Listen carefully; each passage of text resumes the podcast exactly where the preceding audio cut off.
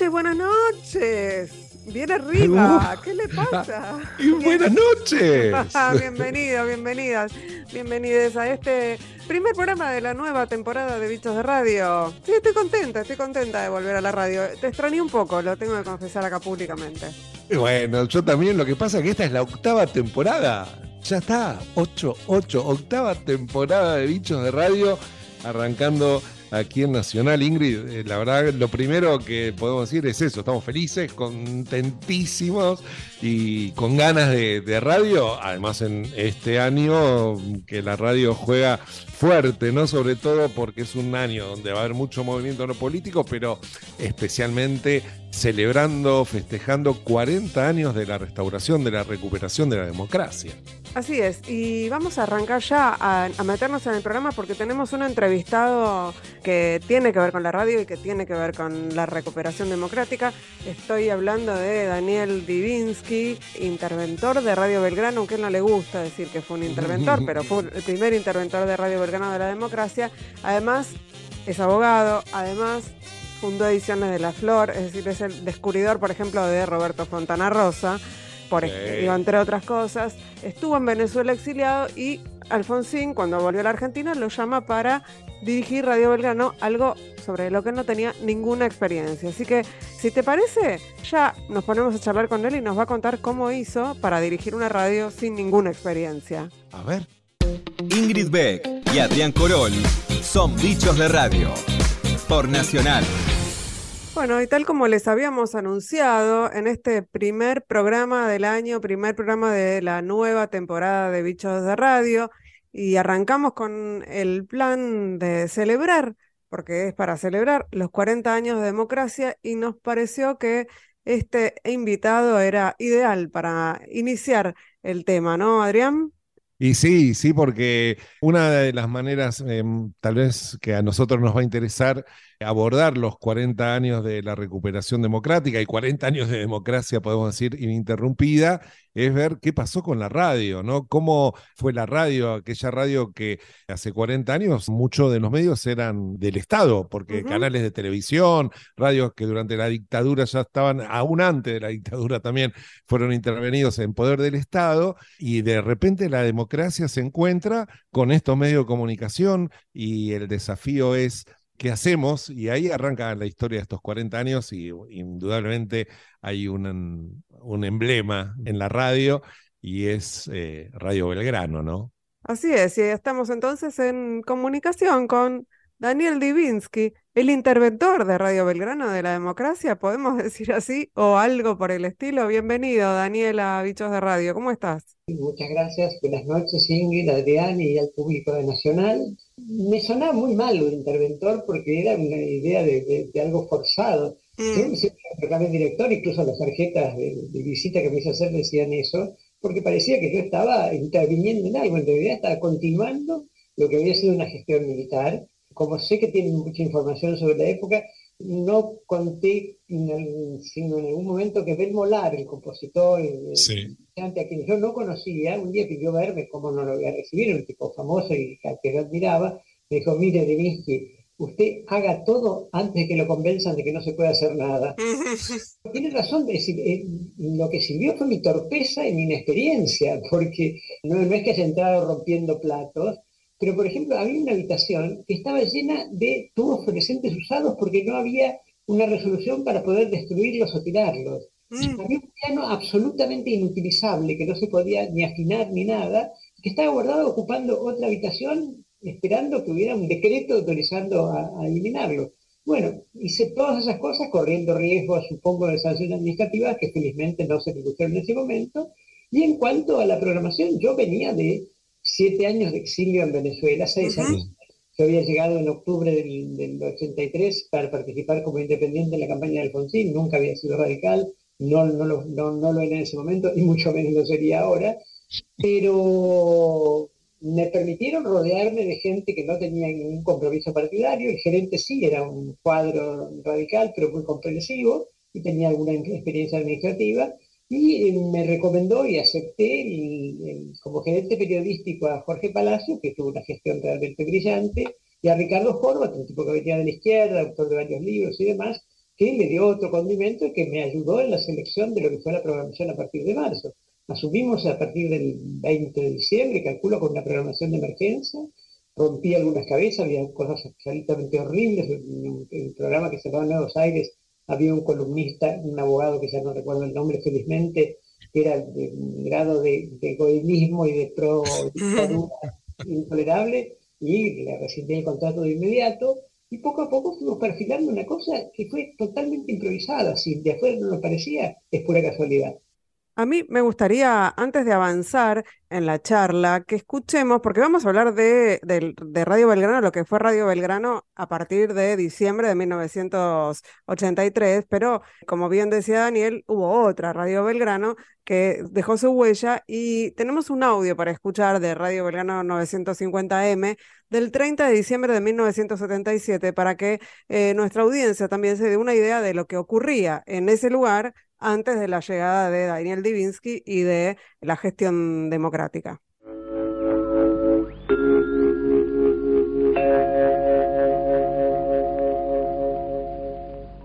El adecuado equilibrio entre el derecho y la obligación de trabajar justifica plenamente la recompensa de compartir con los nuestros una vida mejor. La libertad da derechos y crea obligaciones. En nuestro país mucho que hacer y como argentinos ese es nuestro deber. Tenemos todos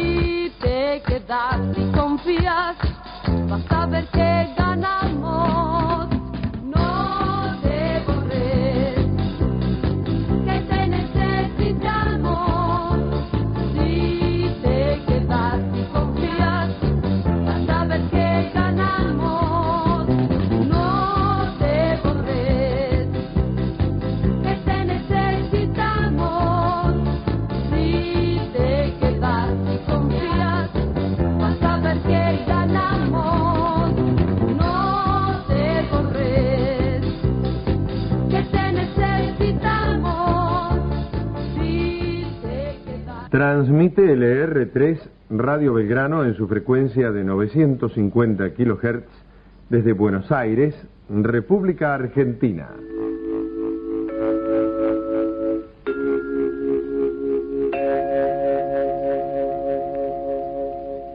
Daniel, vos hablabas de que en gran parte te pudiste mover en esa gestión por tu inexperiencia o por, digamos, por ser una rara avis en ese ambiente, porque aparte te encontraste con lo que vos decís, es y era en ese momento además la burocracia del Estado. No era solamente la dictadura, sino que era una herencia que debía venir de muchísimo tiempo. Sí, pero además había cuatro o cinco sindicatos que habían reprimido sus justos reclamos durante los años de la dictadura y que creyeron que era el momento de cobrar el contado en ese momento y era absolutamente imposible, las limitaciones presupuestarias y demás. O sea, estaban radiotelegrafistas, empleados de comercio, periodistas, la Sociedad Argentina de Locutores, y me debo olvidar de alguno. Y manejar todo eso, yo no tuve ninguna experiencia, yo nunca había sido patrón, salvo en la editorial, de, cuatro o cinco personas que trabajaban. Todo mucho trabajo y ahí sí conté con la ayuda inestimable de gerente Rubén Zanoni, que tenía más eh, muñeca negociadora a partir de su militancia política de, comité. O sea que e, ese fue un problema hacia adentro. Y el problema hacia afuera surgió, primero, eh, la elección de Liberty era inexcusable. Yo tenía una tía, cuando yo vivía en México, una tía que vivía en Buenos Aires, que me mandaba con los viajeros eh, cassettes grabados con los programas de Liberty. Y no lo conocía, me despertó una admiración enorme, lo que era notoriamente un acto de coraje, que los eh, programas que él emitía todavía bajo la dictadura, y lo contactamos y lo contratamos. Pero mm, a Liberty era incontrolable en el buen sentido de la palabra. La radio es una radio comercial, dependía de la publicidad, podía tener un aporte del Tesoro Nacional para cubrir algún déficit, pero tenía que ser básicamente rentable y obviamente era un eh, espanta avisadores a Liberty. Estaba por entrar una campaña enorme de una firma láctea y esa mañana denunció que había aumentado 5 centavos el precio de la leche y se cayó la campaña. Y había que aceptarlo porque era el precio de, la libertad. Balas perdidas absolutamente inmanejables, pero que había que manejar, como Jorge Lanata como movilero. Movilero, sí. Quería destacarse, quería estar en el primer plano siempre, con el que tuve un incidente que pinta un poco cómo era la cosa. Había una comisión bicameral que estaba estudiando el negociado que había sido la renovación de los contratos de la compañía Ítalo Argentina de Electricidad. Me enteré que la nata quería dar el tubazo, lo cual estropeaba la confidencialidad del trabajo serio que había hecho la comisión. Cuando cité, le dije, mire, yo no voy a restringir su libertad de expresión, si usted quiere decirlo, lo puede hacer, no va a tener ninguna sanción. Pero le advierto que pone en peligro una tarea que tiene consecuencias, que fue desarrollada pacientemente y que gozaría mucho si no se diera a conocer hasta que la propia comisión lo informara. Acató. Era otros temas, bueno, la, programación en sí dejó una marca, inclusive hay un hermoso trabajo que, que, hemos tomado también de referencia, que es el libro donde tiernamente llama a Radio Belgrano, Radio Belgrado como no era llamada tan tiernamente en su momento, porque se lo decía desde un lugar más despectivo y hoy se rescata desde un lugar de libertad, ¿no? De compromiso, justamente de democracia. Hoy es, sinónimo de eso, pero cuántas cosas que pasaron en esa programación, cuánta gente nueva, que había como mucha integración y una fluidez de, ideas, de creatividad que reflejaban en el aire, en, en, el dial, en la radio, lo que pasaba en, las calles. Pero aparte dimos espacio a programas de colectividades de, países hermanos. Los uruguayos exiliados tenían un programa, los chilenos exiliados tenían un programa, tuvieron un programa los paraguayos de, exilio, tuvieron un programa la colectividad armenia, que en ese momento Armenia estaba sojuzgada por la Unión Soviética. Perdón, un programa feminista, podemos decir, ciudadanas también. ¿eh? Y para no, no pecar de militantes ateos, Mesa de Credos, el programa de Tetamante, que reunía a, curas católicos, pastores protestantes y rabinos en debates no muy conducentes, pero que también tuvieron su lugar. Pero ecuménicos, por lo menos. Sí, sin duda. Pero Daniel Divinsky es mucho más que el primer director de Radio Belgrano de la Democracia y para quienes quieran y se queden un ratito más, tenemos para escuchar algo de la biografía sonora hmm. de Daniel Divinsky, que esperamos que también vos, Daniel, nos acompañes a escuchar.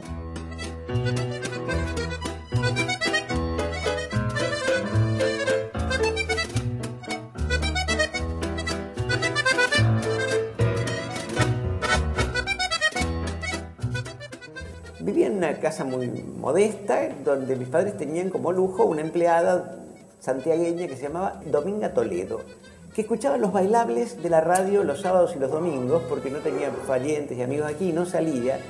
Y yo estaba fascinado con la orquesta característica de Feliciano Brunelli. Tuvo éxitos increíbles como Ilusión de mi vida.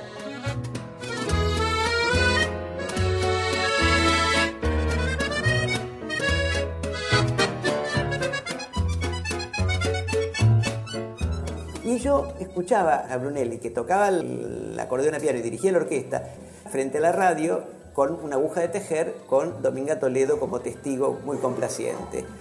Todo esto indica que hubiera querido ser músico. Cuando tuve la edad como para empezar a estudiar música, a los siete años comencé a ser precozmente miope El oculista le dijo a mis viejos que la fijación de la vista en las partituras podía agudizar la miopía, por lo cual mi breve carrera musical se cortó allí.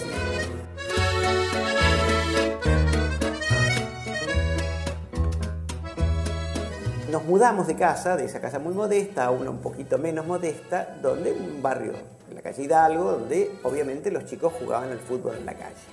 Mi destino de futbolista se frustró por una razón legal. Mi mamá no me dejaba cruzar la calle. Como los partidos se celebraban sobre los adoquines, era la última cuadra de una calle relativamente poco transitada, nos corrían cuando venía el autito, la policía que trataba de evitar que los chicos jugaran en la calle. Entonces mi rol era tristísimo, era ser arquero.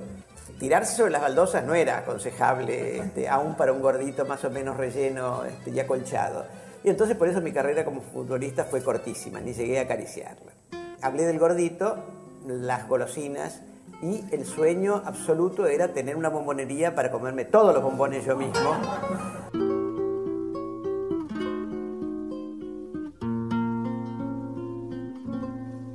Gracias a la vida que me ha dado tanto, me dio dos luceros que cuando los abro, perfecto distingo lo negro del blanco y en el alto cielo su fondo estrellado quería estudiar letras y mi padre, médico, médico de barrio, me dijo, si te ingresas de letras no te vas a poder ganar la vida. Entonces fui a inscribirme en ingeniería, vi el plan de estudios y salí disparado, tan literalmente que me olvidé la cédula de identidad. Me olvidé la identidad en la vieja facultad de la calle Las Heras y la tuve que recuperar para inscribirme en Derecho al día siguiente, que es un poco el vaciadero de las vocaciones inexistentes. Graba noche y días grillos y canarios, martillos, turbinas, ladridos, chubascos y la voz tan tierna de mi bien amado. Daniel Divisky está acostumbrado a que cuando lo entrevistan o lo llaman a las radios, hablen de él como el mítico editor. Estamos acá con el mítico editor Daniel Divinsky, el mítico editor de Mafalda, pero también el de Fontana Rosa, el de Rodolfo Walsh y una larga lista más. Fue durante décadas el editor de Ediciones de la Flor. Gracias a la vida que me ha dado tanto, me ha dado el sonido y el abecedario yo puse el editorial porque no tenía la plata para poner una, librería. En realidad, eh, muy insatisfecho con la profesión jurídica, con la que me ganaba malamente la vida, terminada la facultad de Derecho, instalé un pequeño estudio jurídico con un socio de mi edad y empecé un curso para graduados de Sociología en la Facultad de Filosofía y Letras. Llegué a cursar tres o cuatro materias, algunas con profesores memorables, se produce el golpe militar del 66 y muy poco después la recordada noche de los bastones largos, en la cual echan una cantidad de profesores, entre ellos aquellos con los que yo tenía más afinidad. Yo quería ser sociólogo y en ese momento interrumpo la carrera. Había hecho trabajos editoriales en la Facultad de Derecho con unos cuadernillos que publicaba el Centro de Estudiantes, donde tuve el primer contacto con el papel y la tinta, las imprentas y la corrección de pruebas. Y la casa tuya, tu calle y tu patio. Como socio del Cineclub Núcleo conocí a Jorge Álvarez en el momento que él inició su mítica editorial y como no tenía mucho capital y sí muchas ideas, se convirtió Álvarez en el caficio de las inquietudes intelectuales de sus amigos. Todos trabajamos gratis para la editorial porque nos encantaba lo que hacía y ahí hice correcciones, traduje reflexiones sobre la Revolución Cubana de Paul Baran, ordené en orden alfabético en castellano el diccionario de los lugares comunes de Flaubert y después un libro bellísimo de Ambrose Bierce que había traducido Rodolfo Walsh, o sea que fueron mis primeros escarceos editoriales. Con mi socio decidimos poner una librería. Reunimos un importante capital. Mi papá me dio 150 dólares y a mi socio, su papá, que también era médico dermatólogo, le dio 150 dólares. No había local que se pudiera alquilar con 300 dólares de llave en ese momento, 1966. Entonces Álvarez dijo, bueno, y con esos 300 dólares, con lo que Daniel sabe de libros y con lo que vos, refiriéndose a mis socios, tenés de, organizado y con mi crédito, porque en ese momento Álvarez gozaba de mucho crédito, ¿por qué no ponemos una editorial? Y así surge Ediciones de la Flor, producto de una frustración, producto directo del golpe de Onganía y de la noche de los bastones largos. el canto de todos que es mi propio canto. Che, Daniel, ¿vos te acordás la primera vez que viste un dibujo quino? En la librería de Jorge Álvarez. Ah porque él había publicado primero un libro de dibujos mudos que se llamaba Mundo Quino, que le había publicado un loco Héctor Católica, que era un fotógrafo, fotógrafo anarco, que había estado en Mayo francés. Era un, Gran libro. Y ahí lo vi por primera vez porque se lo llevó a Jorge Álvarez para reeditarlo. Me llaman la atención todos los tipos que saben dibujar, porque yo soy una bestia a ese respecto. Fui un eh, egresado con medalla de oro del, colegio secundario y la materia en la que me mandaron examen en primer año fue dibujo. Creo tener bastante sentido del humor, me divierto fácil, tengo la, risa fácil y el material de Quino me causaba muchísima gracia. Sumado al compromiso político que compartíamos, era una admiración a tres bandas. Grillos y canarios martillos, turbinas, ladridos, chubascos y la voz tan tierna de mi bien amado. ¿Cuál fue el primer libro que editaron eh, aquí en De la Flor en 1967? Primero fueron Buenos Aires de la Fundación en Angustia, una antología de textos sobre la ciudad que salió junto con el libro de los autores, una idea de Piri Lugones, la que se presentaba a sí misma como nieta del poeta e hija del torturador, porque su padre había sido el comisario Lugones, inventor de la picana eléctrica para interrogar a presuntos delincuentes sociales y políticos. Ella dijo, nunca van a tener ustedes con una editorial nueva, recién nacida, esto fue en el 66, libros de Borges o de Sábato de Mujica Laines o de Walsh, dijo en ese momento equivocándose, siendo que ahora somos los editores de toda la obra de Walsh. Fontana Rosa lo buscamos cuando era un absoluto desconocido. Publicaba en Hortensia sus primeras cosas, la revista de humor cordobesa. Lo llamamos, con mucho gusto mandó una cantidad enorme de material y apareció el primer libro de él que se llamó ¿Quién es Fontana Rosa?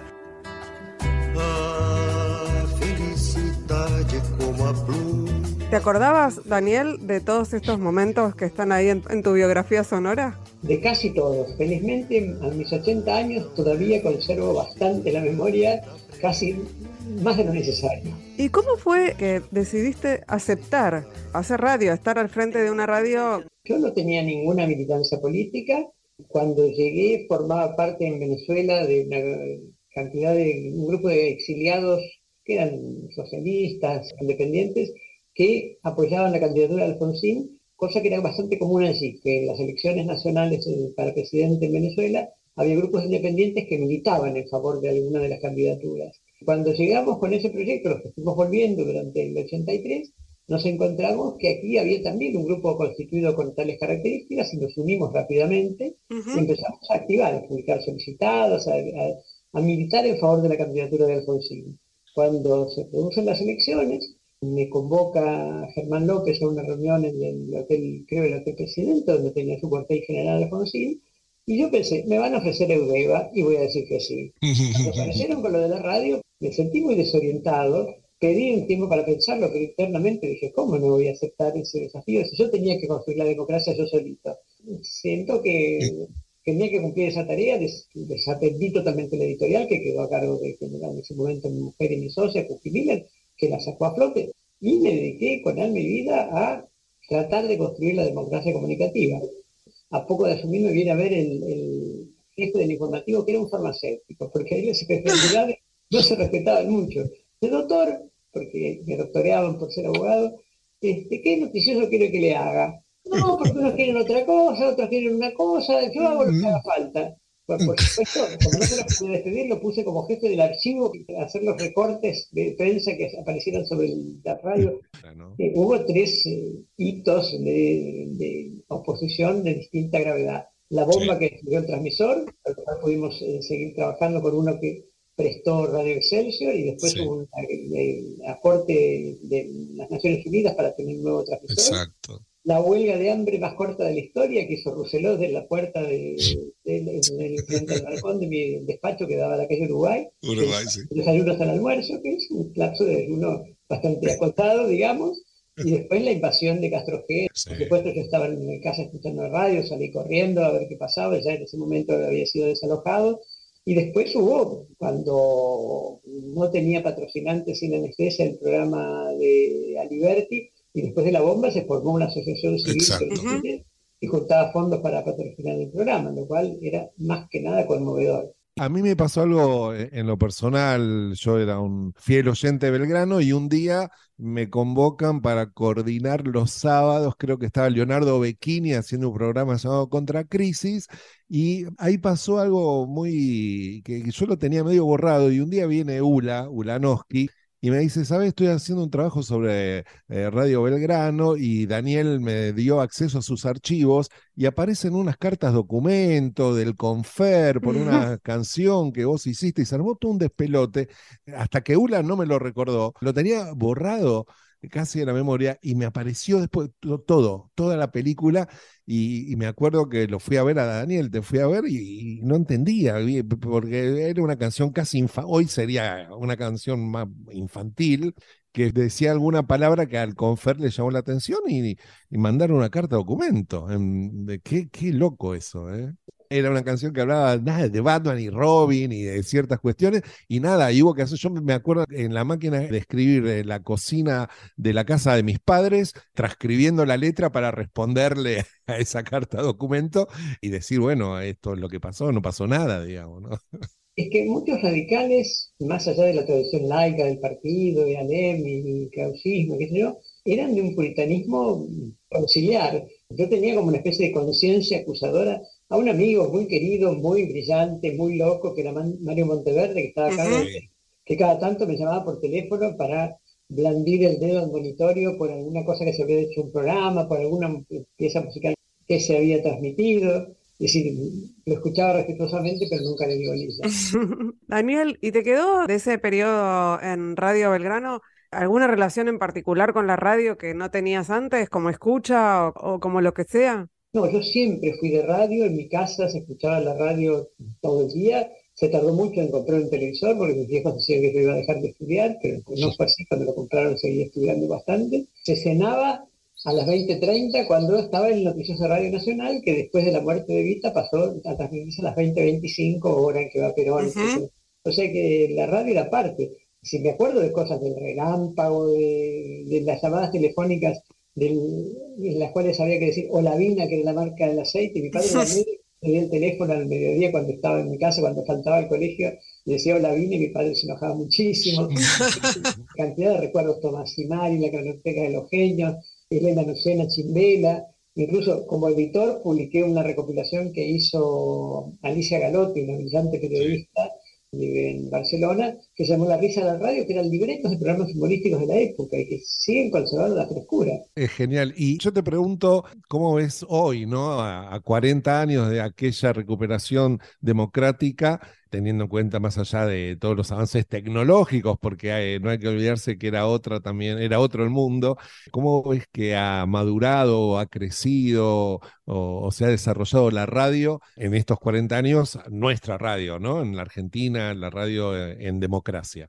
Básicamente que se ha diversificado, que hay una multitud de fuentes, las cuales pueden ser contrastadas, uno elige qué es lo que quiere escuchar, no es que, escuche lo que, lo que venga, y al mismo tiempo, la difusión de las redes sociales también permite contradecir la información que vuelca a la radio, o por lo menos discutirla o dar elementos para, para estar en desacuerdo. Daniel Divinsky, fue un enorme placer charlar con vos. Esperamos volver a tenerte porque nos quedan, bueno, podríamos hablar de un montón de temas. En este caso, nuestro leitmotiv de este programa fue Radio Belgrano. Un placer, como siempre, Daniel. Soy yo el agradecido, porque en la época de la radio me privé totalmente de usar el cierrito, como se llama la gente de radio micrófono, pero me gusta muchísimo dar la lata, cosa que he hecho esta noche con ustedes y con los oyentes. Con el retorno de la democracia, el gobierno de Raúl Alfonsín debió hacerse cargo de los medios de comunicación, entre tantos otros territorios arrasados. Un caso especial fue el de Radio Belgrano, que entre 1984 y mediados de 1989 demostró un fuerte compromiso con la democracia.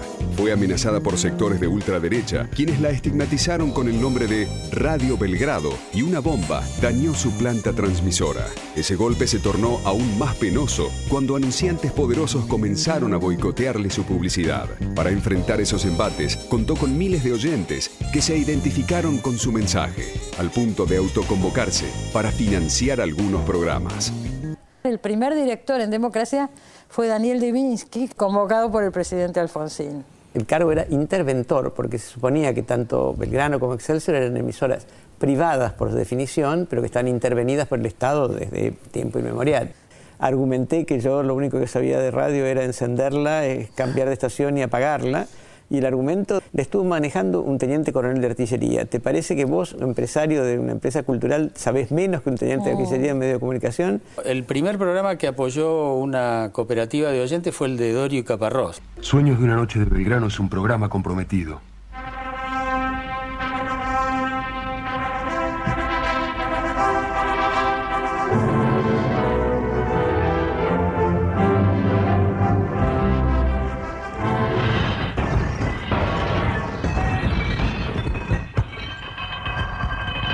Sueños de una noche de Belgrano es un programa que no se casa con nadie. De lunes a viernes, a la medianoche. Por Belgrano.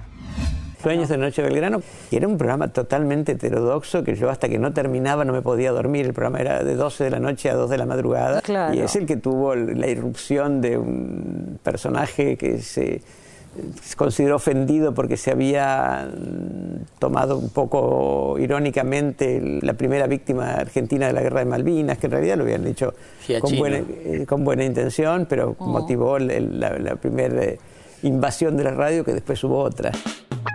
Bichos de radio.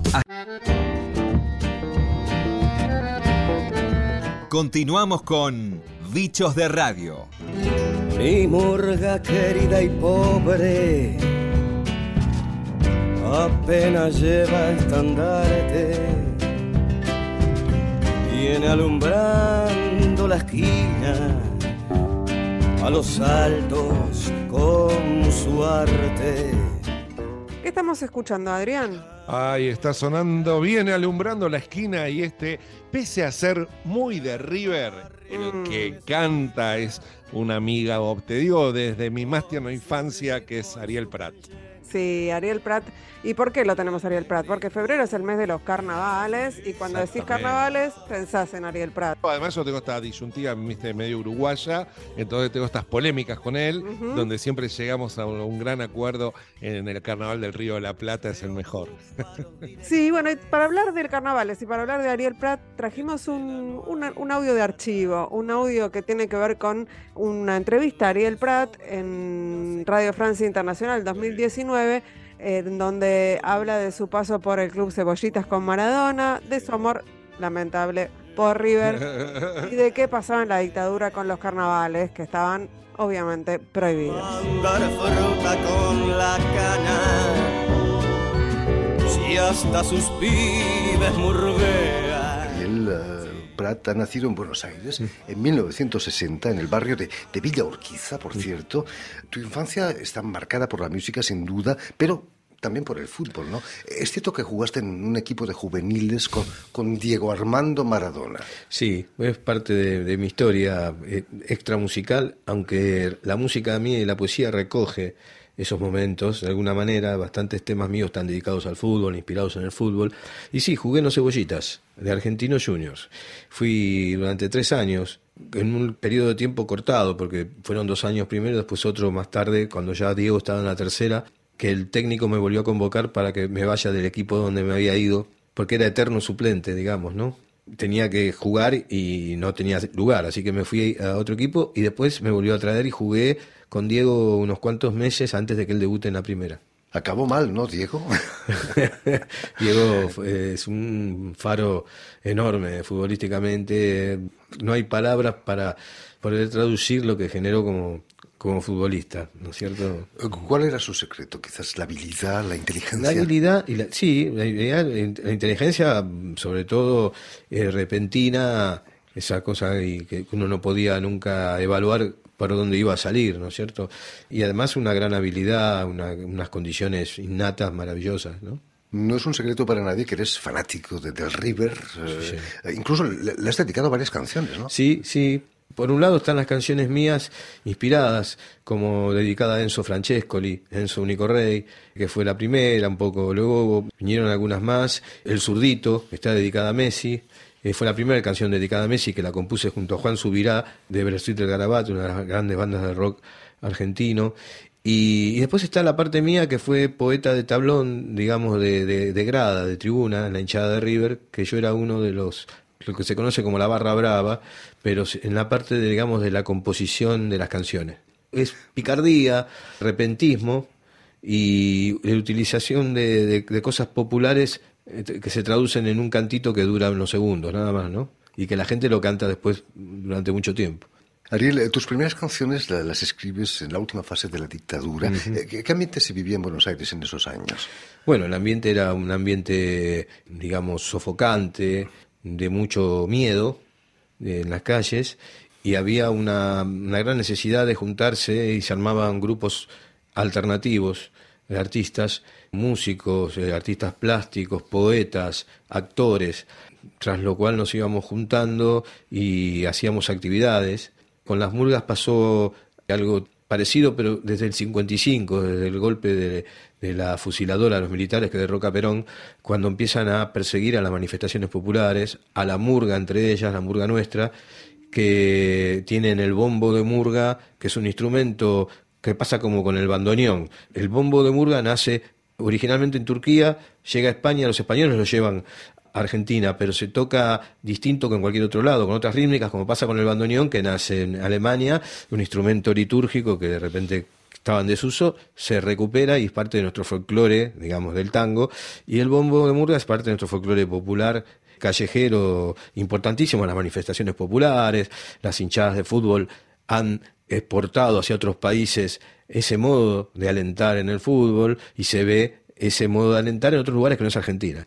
¿Tu pasión es, es el carnaval? ¿La dictadura permitía los carnavales? La dictadura no, la dictadura incluso prohibió el feriado del carnaval, recuperado por Cristina Kirchner eh, por un decreto en el año eh, 2011, cual volvimos a, a recuperar nuestro feriado de carnaval porque como decía Eva Perón, donde hay una necesidad nace un derecho, y Cristina interpretó que una- nuestra población necesitaba algo que era totalmente autóctono, nuestra manera de festejar eh, los carnavales y las murgas, que exceden el marco de las murgas, exceden el marco del carnaval. Hay murga ahí todo el año, en todos los lugares, en todos los sitios, desde un barrio hasta un centro cultural, pasando por una escuela. La murga es una interpretación de realidad inclusiva que va más allá de lo artístico, también va hacia lo político y social, acompaña los procesos eh, evolutivos de una sociedad. ¿Vas a participar en los carnavales, en las murgas, no solo como cantante, Sí, como sí, bailarín también? Sí, ¿no? sí, voy siempre. Los elegantes de Palermo es la murga que elijo. También hemos tocado muchas veces en los corsos eh, barriales que hacen lo- la gente de los barrios, donde desfilan las murgas y ahí vamos y tocamos nosotros por un placer, más que por cobrar dinero, sino que lo hacemos para apoyar la estética y la mirada de, de una población sobre su propio carnaval, ¿no? Es difícil en Argentina no encontrar las raíces negras, ¿o no? Es difícil porque están, eh, precisamente este disco se llama Herencia Negrada, jugando con lo negado. Y la herencia es porque nosotros hemos sufrido eh, todas las eh, negaciones posibles de la parte tanto negra como aborigen, ¿no? Y cuesta porque, claro, la historia se contó hacia el mundo como que Argentina, por ejemplo, Buenos Aires es la París de América Latina. La europeización, el blanqueamiento fue muy tremendo. Nosotros sin ningún rubor decimos que ennegrecemos la historia, la ennegrecemos desde el punto de vista positivo, no del punto de vista peyorativo que tiene la palabra ennegrecer. Bueno, me toca a veces el, el papel de tener que defender estas posturas ante lo que yo llamo las ignorancias bien aprendidas, ¿no?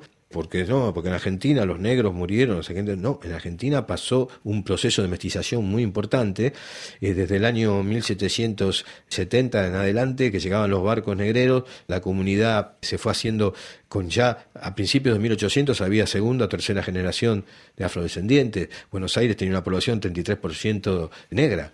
Y, y bueno, eso luego, ¿qué pasó? Evidentemente no vas a encontrar muchos negros con los rasgos eh, definidos, pero sí vas a encontrar un montón de gente mestiza, mulata, con sangre eh, no solo italiana o española, sino también de, de sangre negra. Calculan que hay un 12% que tenemos en, en, Argentina de sangre negra. Tengo libros publicados, escribo, tengo un programa de radio, precisamente Radio del Plata, los martes a la noche, que se llama El Sanatario, de la palabra sanata, que sanata es una, una, palabra del argot, digamos, del lunfardo, que significa hablar sin decir demasiado. Entonces nosotros eh, usamos la palabra sanata para decir, nos, eh, nos, juntamos a charlar o a platicar, nos juntamos a sanatear. Ahí en ese programa de radio sí suelo eh, incluir los pensamientos y las cosas que se hacen ese Arioprat poeta o observador, que a veces entra dentro de las líneas de las canciones y a veces no. Vamos a escuchar una canción murguerita que está dedicada a mi hija, que ama la murga, que sale de bailarina en una murga y ama los colores de su murga. Alguna vez le quise, eh, la quise llevar a otra murga, pues nos quedaba más cerca de casa, y dijo, ¿qué colores son? Celeste y blanco. No, dice, mis colores son rosa y negro, de los elegantes de Palermo. Y así es, no le pude cambiar los colores como no le podía cambiar los colores de fútbol. Y baila, baila, baila, murguerita, baila, baila. Febrero ya pasó, pero el calor nos pinta el alma. Y baila, baila, baila, murguerita, baila, baila. Tus pasos en mi calle son la música y la magia. Y salta mi rumbita hecha canción. Matanza que da vida al corazón. Y baila, baila, baila, murguerita, baila, baila. La murga es esa esquina que me cruza con tu alma. Y baila, baila, baila, murguerita, baila, baila. Te quiero y no se espuma esta locura que no pasa. Sangre lo que truena en este amor. Que الرفاق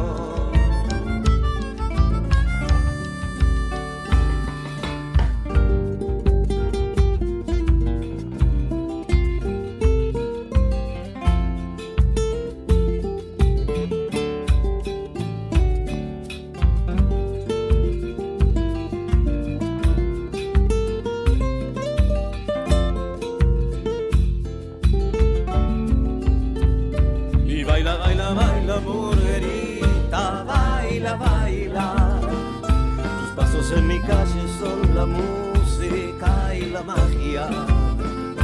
Y baila, baila, baila, murguerita, baila, baila. La murga es esa esquina que me cruza con tu alma. Sangre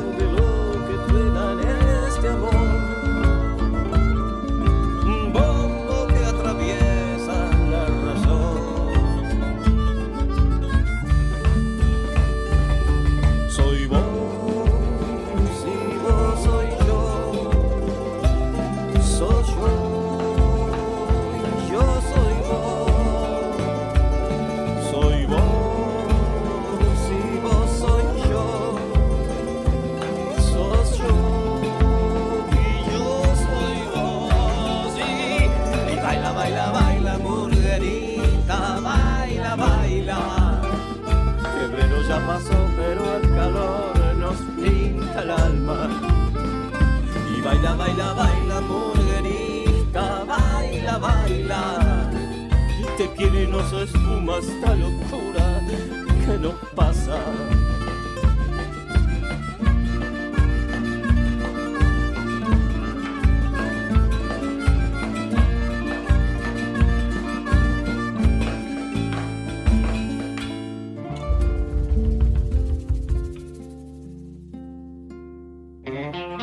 Sintoniza el dial. Bichos de Radio. Con Ingrid Beck y Adrián Corol.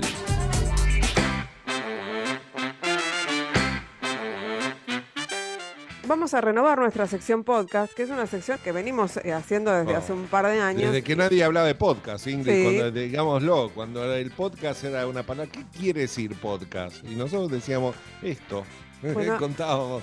Y vamos descubriendo, ¿no? Algunos, algunos podcasts por ahí. En este caso hay un podcast muy lindo que se llama Epistolar, un podcast de cartas, que es una idea de Diego Gemio y Tomás Sprague, que son dos periodistas, muy buenos periodistas. Y de, ese, de esa serie, que se llama Epistolar, elegimos una carta en particular, que es la carta de Angelina Veloz Kiela a Diego Rivera. Se cuenta en, en el podcast, ¿no? ¿Quién era? Pero te resumo, fue una de las amantes de Diego Rivera. De hecho, tuvo un hijo con él, un hijo que murió cuando tenía un año. Y lo que vamos a escuchar es una carta, una carta falsa, no es una carta, es una carta de ficción que escribió Elena Poniatowska, la, la escritora mexicana, la gran escritora mexicana, pero a partir de una investigación que ella hizo sobre la biografía de Kiela, como la llamaba Diego Rivera. Las, les, los invito a escuchar porque es, es magnífica esta carta. Es muy hermoso el podcast. Vamos.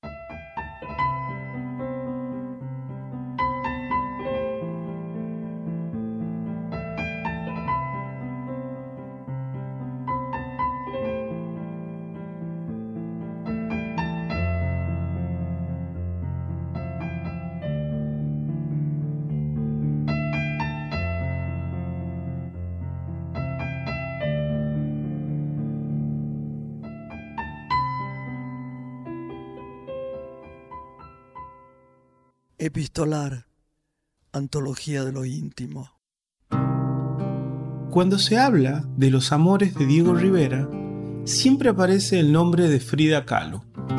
Y es natural que así sea. Fueron una de las parejas más famosas y tortuosas de la historia del arte. Pero la vida de Diego tiene otros capítulos amorosos, menos conocidos y no por eso menos mortificantes, sobre todo para sus mujeres. A principios del siglo XX, Rivera se trasladó a Francia. En esos años, en esos desolados años, luego de la Primera Guerra Mundial, conoció la pintora y grabadora rusa Angelina Belov. Con Kiela, así la llamó durante su romance, tuvieron un hijo al que llamaron también Diego, que murió por una epidemia de gripe poco después de cumplir un año. En 1918, Diego la abandonó se fue de Francia sin ella, viajó a México con la promesa de enviarle dinero para comprar un pasaje, pero nunca lo hizo. O le enviaba dinero, pero nunca era suficiente. Kiela es uno de esos personajes a los que la historia del arte borró. Elena Poniatowska rescató su figura en el precioso libro epistolar Querido Diego, te abraza, Kiela. La escritora imaginó esta carta que vas a escuchar a continuación, pero no lo hizo desde la pura fantasía, sino a partir de una intensa investigación de la biografía de Kiela. Aquí van, entonces, los dolores de una mujer quebrada por el abandono de Diego. Lee la poeta y locutora Cecilia Fernández.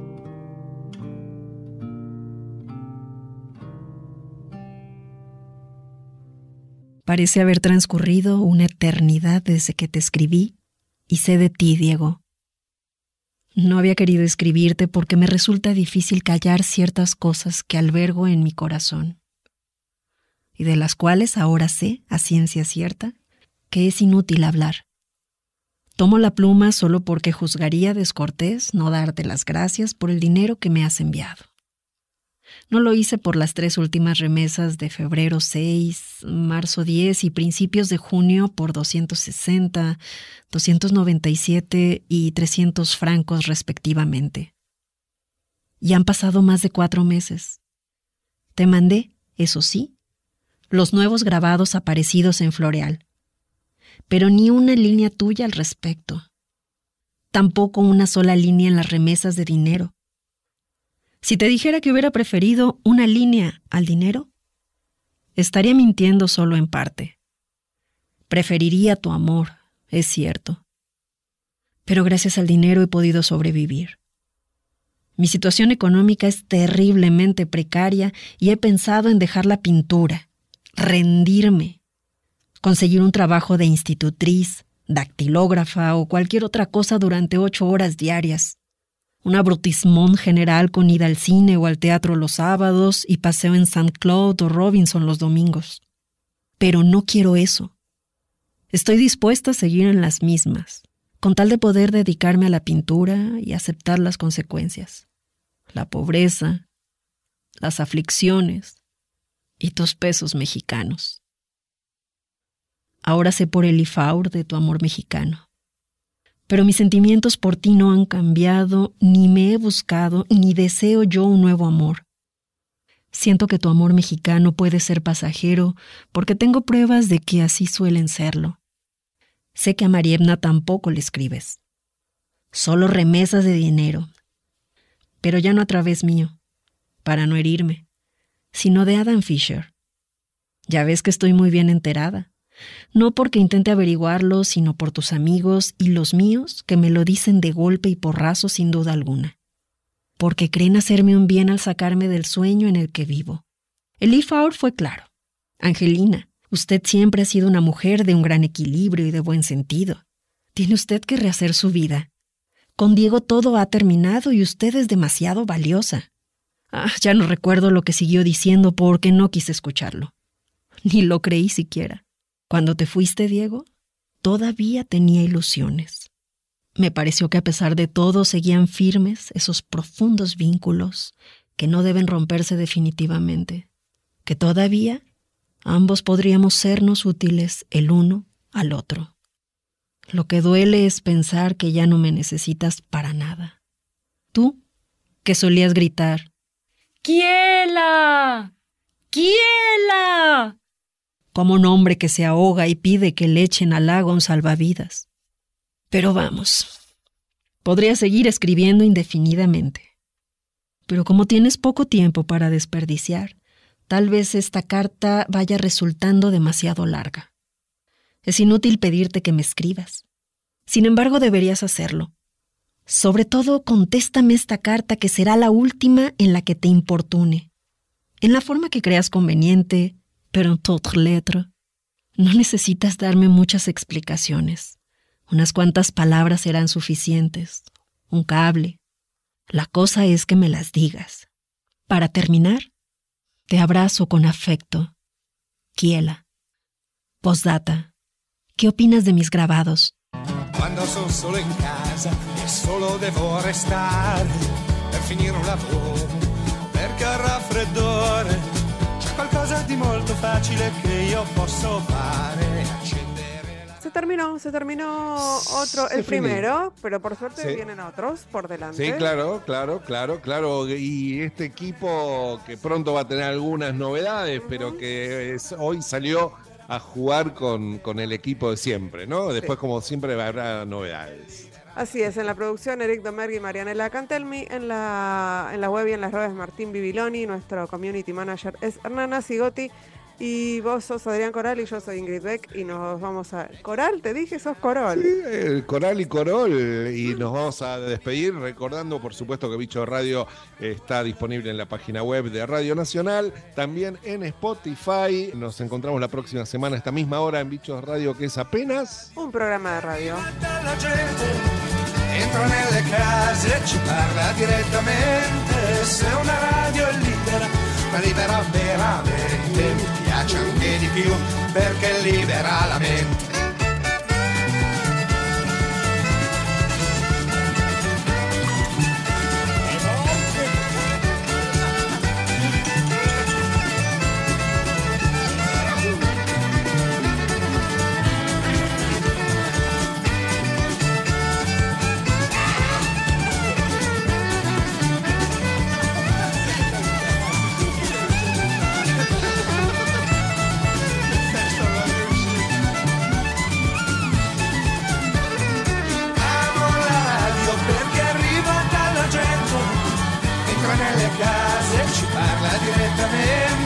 Se una radio è libera, ma libera veramente, mi piace anche di più perché libera.